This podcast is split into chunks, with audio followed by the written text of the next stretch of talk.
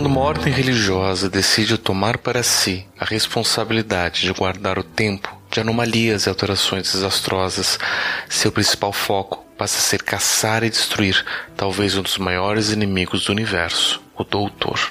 A série britânica de ficção científica Doctor Who descreve um dos antagonistas do Doutor como sendo uma espécie criada com o propósito de esquecimento. Originalmente feita com o objetivo de ouvir confissões, os silêncios acabaram sendo usados para evitar que o Doutor cumprisse uma profecia apocalíptica. Nos campos de Transalor, na queda do décimo primeiro, quando nenhuma criatura viva possa mentir ou falhar em responder, a pergunta será feita a pergunta que nunca deverá ser respondida. Essa pergunta é Doutor quem ou Doctor Who. Por conta disso, o silêncio deve cair quando a pergunta for feita e ninguém deverá respondê-la. O silêncio é reconhecido como talvez um dos mais aterrorizantes inimigos da série britânica. O ator Matt Smith protagonista do 11º Doutor, disse que esse talvez seja o monstro mais assustador da história do programa, enquanto a atriz Karen Gillian, que interpreta a acompanhante Amy Pond, comentou que o silêncio poderia competir com os Anjos Lamentadores em termos de medo. Segundo o produtor da série, os silêncios foram inspirados no quadro O Grito, de Edvard Munch, que possuem cabeça arredondada e sem rosto aparente, apenas com buracos fundos onde deveriam estar os olhos. Eles são mostrados usando ternos escuros, como os Homens de Preto, ou então outro psicófago conhecido, o Slenderman. Apesar dessa aparência peculiar, essas criaturas viveram ao lado da raça humana por milhares de anos, direcionando nossas ações, influenciando nossa história, a ponto de manipularem as missões espaciais e a ida do homem à Lua, apenas porque eles precisariam de um traje espacial para um de seus planos. Eles conseguem se esconder de nós à plena vista, pois eles possuem uma arma psíquica. Uma vez fora de nosso campo de percepção, nós somos incapazes de nos lembrar deles mas nossa memória retorna ao vermos essa criatura novamente e todo o horror que acompanha sua presença volta também. Imagina uma criatura que nos persegue e nos ataca, mas quando está longe de nossos olhos, simplesmente esquecemos de sua existência e continuamos a viver nossas vidas normalmente. O propósito original dessa característica era permitir que eles ouvissem as confissões dos religiosos e auxiliassem no perdão e remissão dos fiéis mas uma seita preferiu caçar o doutor e evitar a destruição do universo caso a pergunta fosse feita. Nem que isso signifique caçar e impedir qualquer pessoa que entre em seu caminho. Porém, se você não quer ouvir relatos de violência, perseguição e abuso, eu recomendo não ouça este episódio. Meu nome é Pablo de Assis e este é o podcast Horrores Urbanos, os Devoradores de Almas.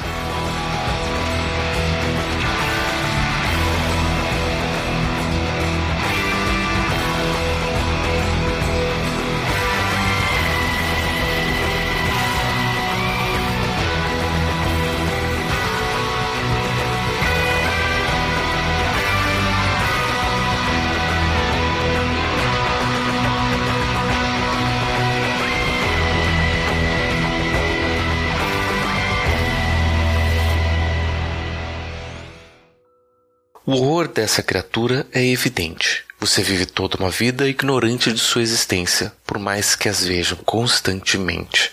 Você não sabe o quanto de suas ações são ditadas por elas ou quanto você é influenciado por elas, simplesmente porque durante o resto do tempo você simplesmente não se lembra dela. Isso pode parecer bom à primeira vista, pois viver ignorantes do horror nos poupa de muito sofrimento mas isso não implica que estejamos ignorantes da nossa falta de memória, da nossa amnésia. Isso pode ser tão aterrorizante quanto. E essa é a realidade de inúmeras pessoas que vivem com algum tipo de problema de memória, que pode ser causado por alguma demência, como os casos do mal de Alzheimer, ou por conta de um trauma emocional muito forte que desencadeia o que chamamos de transtorno dissociativo de memória ou amnésia dissociativa.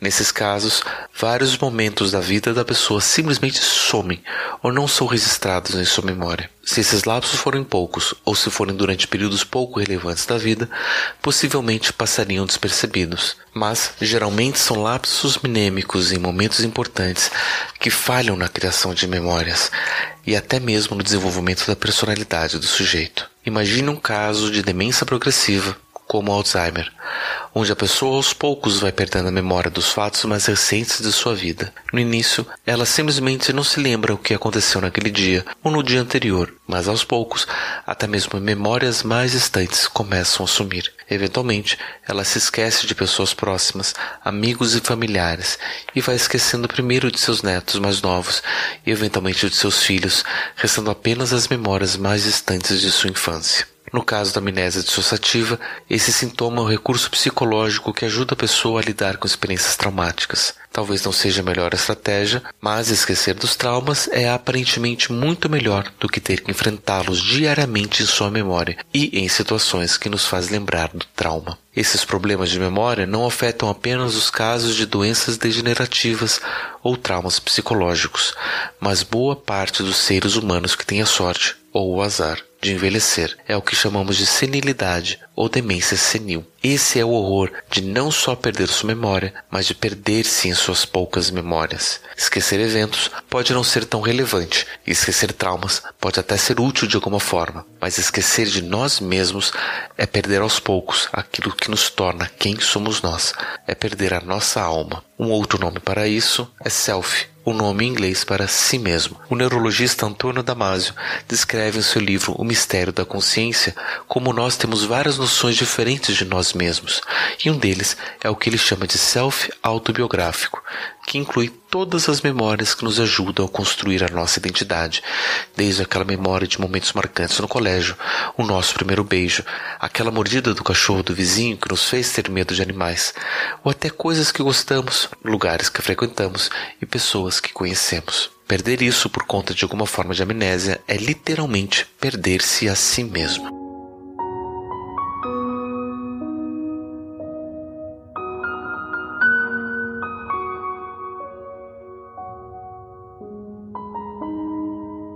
Mas não é só através de amnésias que pessoas são esquecidas, principalmente porque a memória depende também de outro processo cognitivo, a atenção. Só conseguimos nos lembrar das coisas das quais prestamos atenção.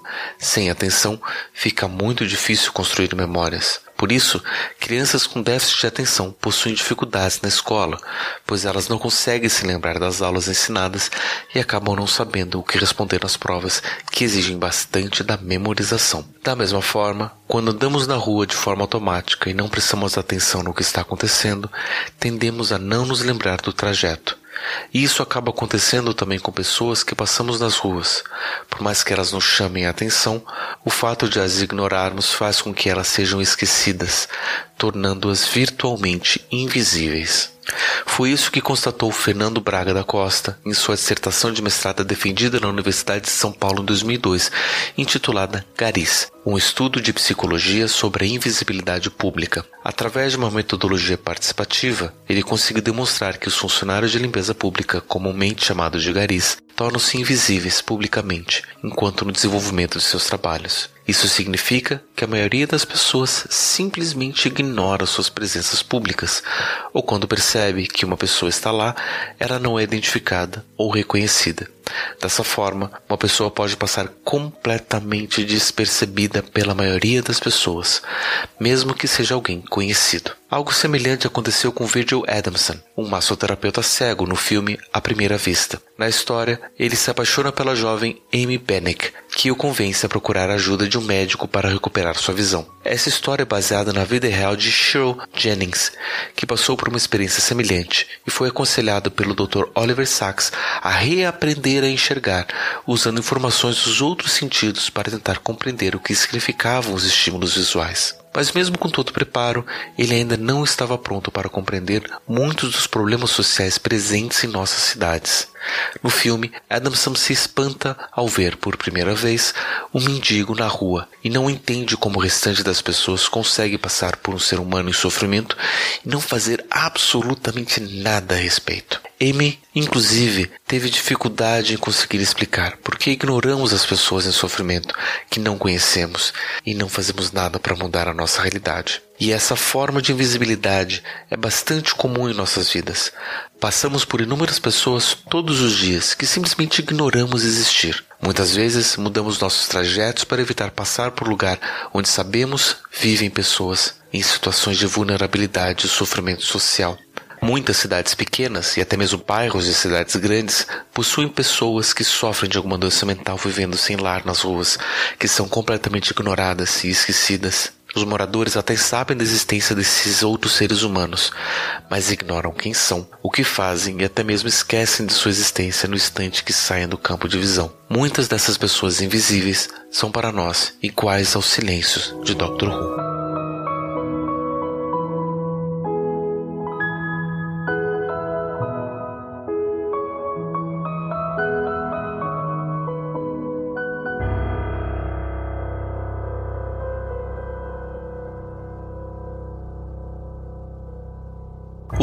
À Primeira Vista, de 1999, foi protagonizado pelos atores Val Kilmer e Mira Sorvino. A atriz, inclusive, havia ganhado o Oscar de 1996 pelo filme Poderosa Afrodite. Porém, em 1995, enquanto estava em Toronto divulgando o filme pelo qual ganharia o Oscar de melhor atriz coadjuvante, ela passou por uma situação da qual realmente qualquer pessoa gostaria de esquecer. Segundo a atriz, durante o Festival Internacional de Cinema em Toronto, em setembro de 95, ela se encontrou em um quarto de hotel com o produtor Harvey Weinstein, criador da produtora Miramax, que produzira seu filme. Enquanto os dois estavam no quarto de hotel, ele começara a massagear os ombros da atriz, o que a deixou muito desconfortável. Depois ele tentou ser mais agressivo, chegando a persegui-la pelo quarto. Ela tentou afastá-lo de várias formas, chegando até a dizer que era contra sua religião se relacionar com homens casados. Algumas semanas depois, em Nova York, seu telefone tocou depois da meia-noite. Era o próprio Weinstein dizendo que ele tinha novas ideias de marketing para o filme, pedindo uma reunião com a atriz. Sorvino ofereceu encontrá-lo para jantar, mas ele disse que estava se encaminhando para seu apartamento e desligou. Ela se apavorou e chamou um amigo para fingir ser seu namorado. O amigo não havia chegado quando Einstein tocou a campainha. Ele havia conseguido driblar o porteiro, possivelmente com seu status de produtor de Hollywood. Ela abriu a porta enquanto segurava seu cachorro nos braços, tentando fazer com que isso o assustasse, mas sem sucesso. O que ajudou foi Sorvino dizer que seu namorado estava a caminho, o que fez com que Einstein ficasse desanimado e saísse. Sorvino relata que ela lutou por anos consigo mesma se ela deveria ou não contar sua história, parcialmente porque ela estava ciente de que sua experiência era relativamente leve comparada com de outras mulheres, incluindo a da atriz Sophie Dix, com quem ela conversara na época. No caso de Dix, ela chegou a se trancar em um banheiro de hotel para escapar dos ataques de Weinstein e que ele havia se masturbado diante dela. Ela disse que esse era um caso clássico de alguém que simplesmente não entendia a palavra não. Um outro fator que complicou a decisão de Sorvino de vir adiante com as acusações foi a grande importância de Weinstein para alavancar o sucesso da atriz. Muitos dos trabalhos dela foram produzidos pela Miramax e ela sentia muita gratidão pelos trabalhos dos irmãos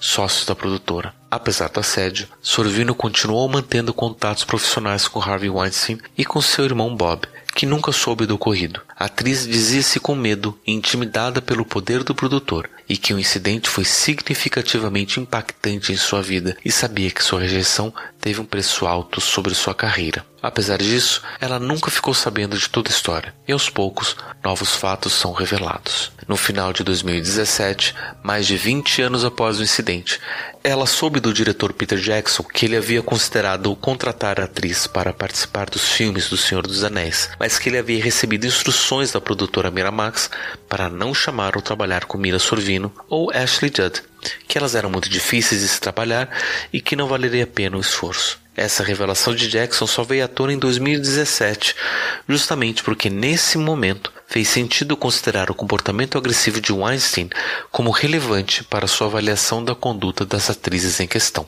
Justamente em 2017, várias acusações de assédio sexual surgiram de inúmeras atrizes contra o produtor Harvey Weinstein que ocorreram nos últimos anos. Entre elas estão as atrizes Mira Sorvino, Ashley Judd, Daryl Hannah, Annabella Sciorra, Lupita Nyong'o, Lena Headley, Kate Beckinsale, Cara Delevingne, Gwyneth Paltrow, Angelina Jolie, Heather Graham e outras mais de 50 mulheres que trabalharam com o produtor, muitas delas acusando não só de assédio sexual, como também de estupro. E infelizmente essas acusações só fizeram surgir várias outras contra outros atores, produtores, diretores e até políticos e outras celebridades nos Estados Unidos, não só contra mulheres, mas também contra homens. Essas várias acusações chegam acompanhadas de várias reações, muitas vezes contraditórias.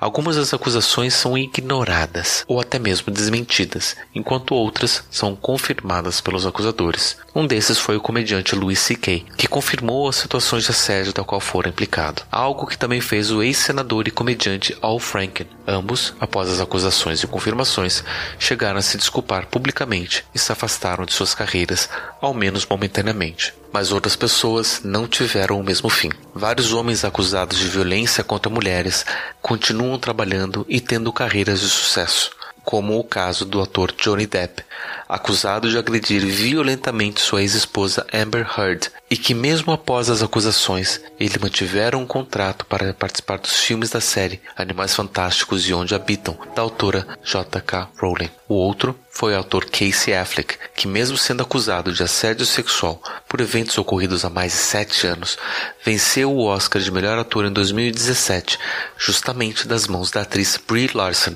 que durante anos foi defensora de vítimas de agressões sexuais e que no ano anterior, 2016, havia ganhado o Oscar de melhor atriz por interpretar uma sobrevivente de ataques sexuais no filme O Quarto de Jack.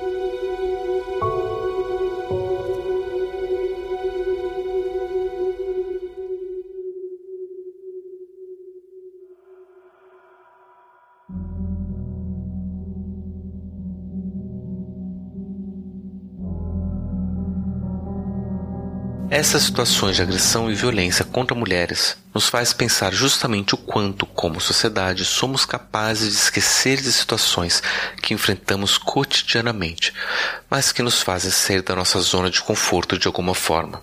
Muitas dessas mulheres vítimas de agressões são simplesmente ignoradas e silenciadas, se não por seus agressores, por toda a sociedade que não acredita em suas histórias. Somos todos testemunhas cotidianas de agressões e violências que no instante seguinte são esquecidas e voltamos a viver nossas vidas como se nada houvesse acontecido. Vemos nos ônibus mulheres sendo assediadas, amigos, em nome de seduções ou alegando apenas estar dando em cima de uma mulher, chegando a formar situações constrangedoras para elas, e até mesmo maridos que exigem a presença da esposa chegam a estuprá-las forçando relações sexuais sem o consentimento da mulher. No Brasil, a cada 11 minutos, uma mulher é estuprada, e em sua maioria esse estupro acontece com crianças e adolescentes e cometidos por familiares ou pessoas próximas. São números realmente assustadores que ilustram uma realidade de medo e terror vivido cotidianamente por todas as mulheres. Nossa sociedade não se dá conta como ser uma mulher e andar pelas ruas das cidades traz em si muitos riscos pelo medo de agressões sexuais. Muitos homens dizem que seu maior medo é ser preso e ser estuprado nas cadeias, mas muitas mulheres têm esse medo todos os dias ao sair nas ruas. O crime de estupro é muito subnotificado, ou seja, a maioria dos casos não são registrados e não temos como verificar a realidade da situação. Mesmo com os casos notificados, sabemos que existem muitas situações de violência e agressão que ocorrem sem o conhecimento das autoridades e a maioria passa despercebida. Quando uma jovem diz não a seu namorado, que insiste que deveriam ter sua primeira relação sexual,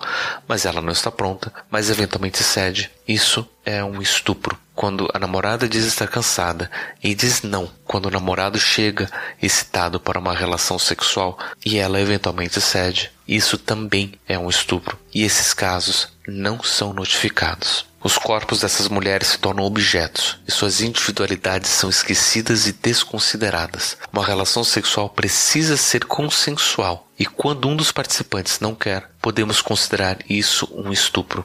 A maioria das pessoas prefere esquecer os casos de violência, sendo vítima, testemunha, agressor ou sociedade, ao ignorar que várias pessoas sofrem disso todos os dias. É análogo ao passarmos por moradores de rua e na esquina seguinte esquecer que eles existem. Só que isso traz consequências muito graves para a trama social. Apenas quando reconhecemos o problema é que somos capazes de mudá-lo. Ignorar uma situação não faz com que ela suma, faz apenas com que a mesma situação possa voltar a acontecer várias vezes, sem alteração. Por isso, o esquecimento do trauma nos casos de amnésia dissociativa não é uma solução e é considerado um transtorno mental, pois, diante de situações semelhantes, a pessoa que sofre com essa condição volta a ter novos episódios de amnésia, o que traz grandes dificuldades de construir sua vida normalmente. Não só ela não se lembra do trauma inicial, como também passa a não se lembrar de diversas situações de sua vida que fazem referência ao trauma. Ignorar a realidade da agressão contra as mulheres tem um efeito semelhante.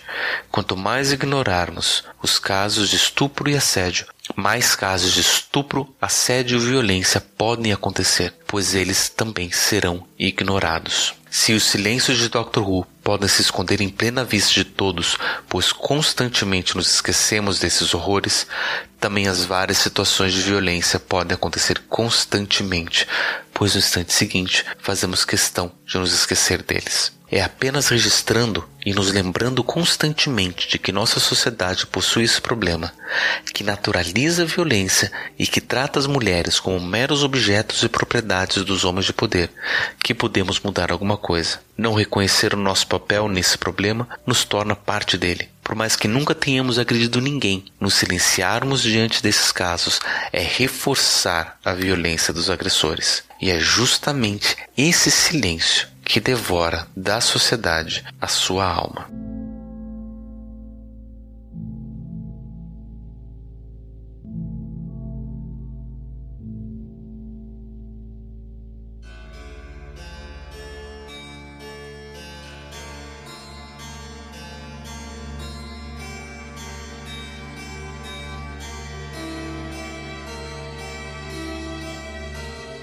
O podcast Horrores Urbanos Os Devoradores de Alma, episódio 8, Os Silêncios, foi escrito e produzido por mim, Pablo de Assis, para o site mitografias.com.br.